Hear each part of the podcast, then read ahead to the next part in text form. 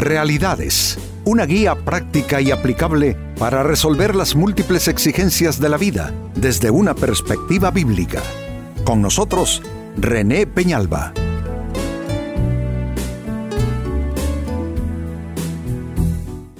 Amigos de Realidades, sean todos bienvenidos. Para esta ocasión nuestro tema, la amarga experiencia de verse traicionado. Esto es algo inevitable en la vida humana, amigos. La traición es una de las prácticas más antiguas eh, vinculadas definitivamente en todos los distintos eh, estadios, historias, culturas, lugares, porque parece que la traición es una herramienta que viene fácil en algún momento donde alguien quiere obtener algo o quiere bloquear algo para, en relación a otra persona y entonces recurre a la traición. ¿Cuántas personas, amigos, se han visto eh, desilusionados, decepcionados en una relación en la que confiaban mucho, pero resultaron al final traicionados Hombre, y si hay algo que cala muy hondo es la traición de personas en quienes se había depositado la confianza. Pues hombre, bienvenidos a la vida humana y este es nuestro tema, la amarga experiencia de verse traicionado. En el Evangelio de Lucas capítulo 22, versículo 21 se lee lo siguiente.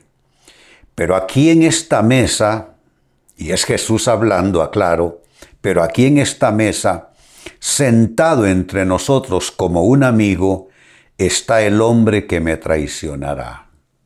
Jesucristo hablando, ese momento se conoce como la, la eh, participación de la Pascua, que es eh, el, el momento de Jesús con sus discípulos que marcará ya el inicio de todo lo que se conoce como su pasión, muerte y resurrección. Y sucede que el resorte que va a activar todo eso es la traición de uno que está sentado como un amigo. Le va a entregar con un beso incluso. Y ese es eh, Judas, que de manera fraudulenta ha venido actuando en medio de ese grupo selecto de Jesús, la Biblia nos dice que sustraía del dinero, de las ofrendas que Jesús recibía por parte de sus seguidores y eh, eh, además entonces de ser un ladrón y corrupto, eh, traicionó a Jesucristo. Pero yo digo que no corramos a juzgar mal a Judas, yo creo que de Judas todos llevamos un poco. Perdonen que no estoy aquí para, para culpar a nadie ni para hacer señalamientos, pero me quedo bajo la impresión, al observar la naturaleza humana, me quedo bajo la impresión que de Judas todos llevamos algo y que alguna vez traicionamos la confianza de alguien, no necesariamente en forma deliberada, en forma voluntaria y con motivos oscuros, pero puede ser que en nuestra experiencia de vida hayamos dejado a alguien que confiaba y esperaba en nosotros eh, defraudado, decepcionado. Y de igual manera, todos tenemos la experiencia por el otro extremo, que alguien nos haya quedado mal y que hayamos sido traicionados. Pues esta es una experiencia común y por serlo entonces merece una, una evaluación aquí en, en el programa Realidades. Por eso nuestro enfoque de hoy, la amarga experiencia de verse traicionado. Ahora, como esto es humano y como esto no lo podemos evitar salvo en pocas ocasiones donde quizá nos demos cuenta de que el perpetrador está allí y que tarde o temprano nos va a traicionar y pongamos algo de distancia y hagamos algo al respecto, pero amigos, aparte de eso, me, quedo bajo la impresión que en la mayoría de los casos no lo pudimos ver, no lo pudimos discernir, no lo pudimos evitar. Por tanto, la pregunta va a ser más bien no cómo lo evitamos, sino más bien cómo superar el haber sido traicionados. Esa es la pregunta en cuestión. ¿Cómo podemos superarlo? ¿Cómo no quedar marcados por el resto del camino eh, con aquella mala experiencia, condicionando nuestro estado mental, condicionando nuestras actitudes, nuestro estado emocional? ¿Cómo superar el haber sido traicionados? Pues bien, atención a las respuestas a continuación. La primera de ellas, no asumas el papel de víctima. Ese es mi primer consejo. No asumas el papel de víctima, levántate y continúa tu camino. Es bien fácil, amigos, intoxicarse con autocompasión y comenzar a decir, ay de mí, y a partir de esa mala experiencia adoptar ese aire, esa, esa actitud de, de víctima, pero yo no conozco a nadie, amigos, que haya superado los problemas de la vida a base de sentirse una víctima, en ninguna manera.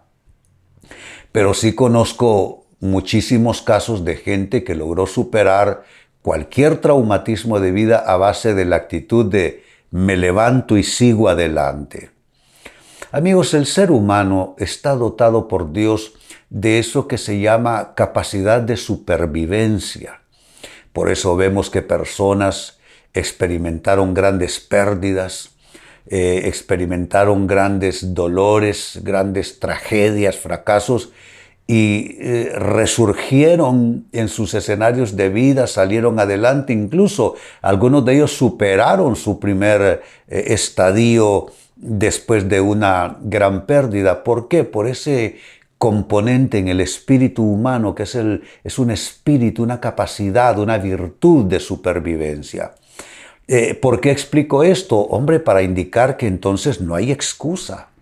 Tú puedes levantarte y continuar tu camino, no necesariamente tienes que quedarte a compadecerte todo el tiempo, eh, en eh, autocompasión, lástima de ti mismo, autoconmiseración. Yo digo, enjuga tus lágrimas si es que eh, esa es tu situación, ponte de pie, óyelo bien, ponte de pie y continúa tu camino. Eso de quedarse abrazado a la experiencia o quedar como aquella persona que se quedó como su fotografía aquí enfrente tuyo, no.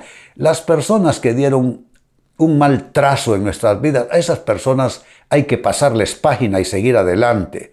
Y no lo digo con sorna, no lo digo con una actitud de cinismo. Lo que estoy diciendo es que hay personas que no vale la pena tenerlas ni siquiera como recuerdo. Así es que levántate y continúa tu camino, no te victimices más. Segunda respuesta, ¿cómo superar el haber sido traicionado? No te quedes rumiando la traición.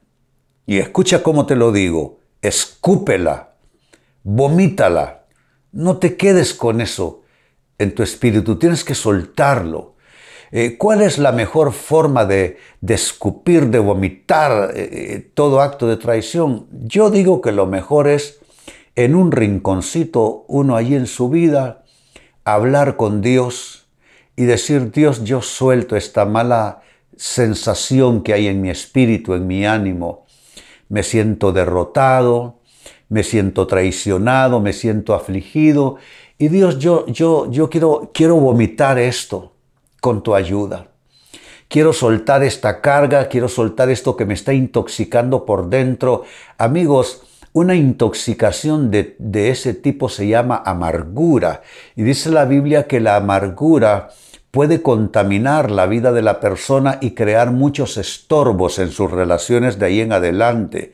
Y es que la amargura es una mixtura de emociones enfermizas tal como el enojo, el resentimiento, el rencor, eh, el dolor, eh, la, autocompasión, en fin, la amargura es, es un compuesto bastante venenoso y, no te lo aconsejo. Por tanto, aquí la pauta que se da es la siguiente, no te quedes rumiando la traición que has vivido, mejor ve, escúpela y vomítala y ya te dije dónde hacerlo, delante de Dios. ¿Por qué delante de Dios? Porque si tú no lo haces en oración y no sueltas todo eso que te está eh, amargando eh, eh, tu espíritu, tu alma, entonces ¿dónde lo vas a soltar? Sobre las personas eh, a las que amas, las personas que te aman, aquellas personas que son parte de tu vida, sobre ellos vas a soltar toda esa cosa enfermiza, los vas a contaminar, los vas a afectar. Así es que ve y resuélvela con Dios. Trata a Dios como que si Él es tu terapeuta, porque efectivamente lo es. Dice la carta de Pedro, echando toda vuestra ansiedad sobre Él, porque Él tiene cuidado de vosotros. Otra escritura dice, echa sobre Jehová tu carga y Él te sustentará.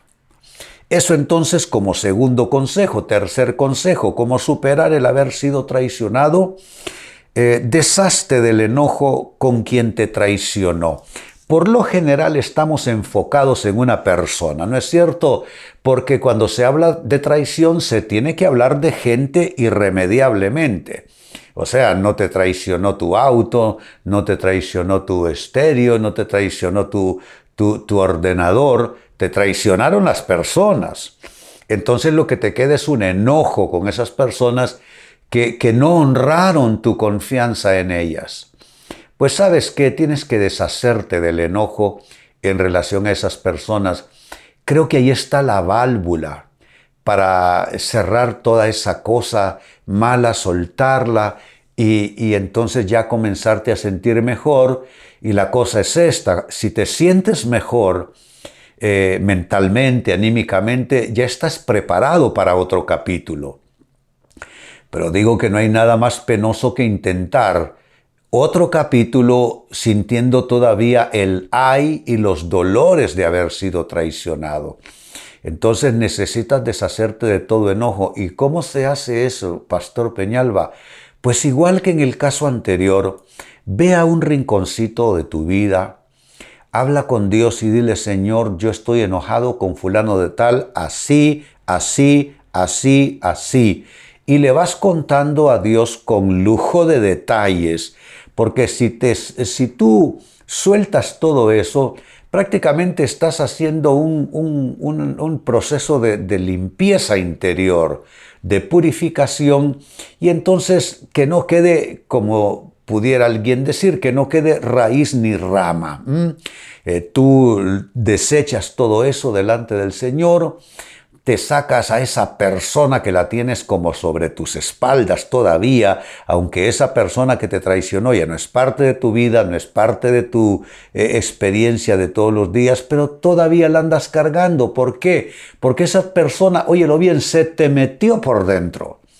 Y se te metió por dentro en el enojo, en el resentimiento, en el rencor, en la amargura. Así es que alguien te traicionó, mira cómo te lo voy a decir, alguien te traicionó, sácatela, del, sácatela de, de dentro tuyo.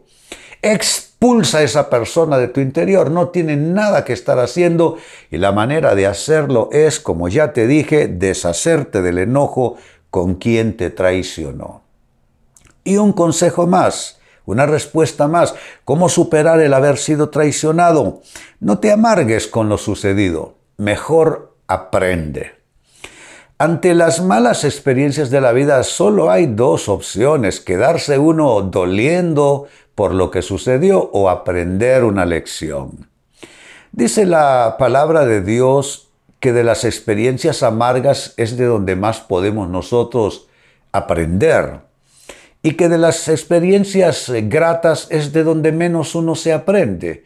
Uno no aprende del gozo, uno no aprende de, las, de, sentirse bien, uno aprende cuando se está sintiendo mal, uno aprende cuando tiene cosas que lamentar. Pues bien, el consejo tiene que ver con eso, no te amargues más por lo sucedido, mejor aprende. Dice la Biblia, los, el oído que escucha las amonestaciones de la vida entre los sabios morará. Eso equivale a decir la persona que aprende de sus experiencias será una persona sabia, madura, entendida y capaz. Así es que no te amargues más por lo que te sucedió, por la traición que viviste, aprende de la experiencia.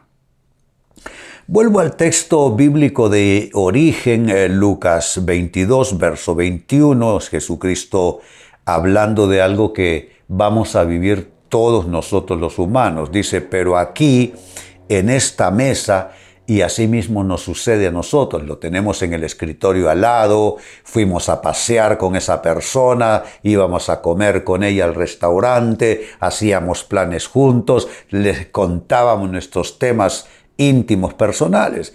Aquí en esta mesa está sentado, dice, entre nosotros como un amigo, el hombre que me traicionará. Así sucede. Eh, por una razón o por otra, esa persona sube a nuestro escenario de vida y vamos a lamentarlo como producto final. Ahora, ¿cómo superar el haber sido traicionados? Exactamente cómo lo resuelves. Cuatro consejos te he dado. Uno, no asumas el papel de víctima, levántate y continúa tu camino. Dos, no te quedes rumiando la traición. Escúpela, vomítala. 3. Deshazte del enojo con quien te traicionó. Y 4. Finalmente, no te amargues con lo sucedido, mejor aprende. Amigos, con esto cierro el tema, de igual manera me despido y les recuerdo que nuestro enfoque de hoy ha sido titulado La amarga experiencia de verse traicionado. Hemos presentado Realidades con René Peñalba. Puede escuchar y descargar este u otro programa en renépenalba.net.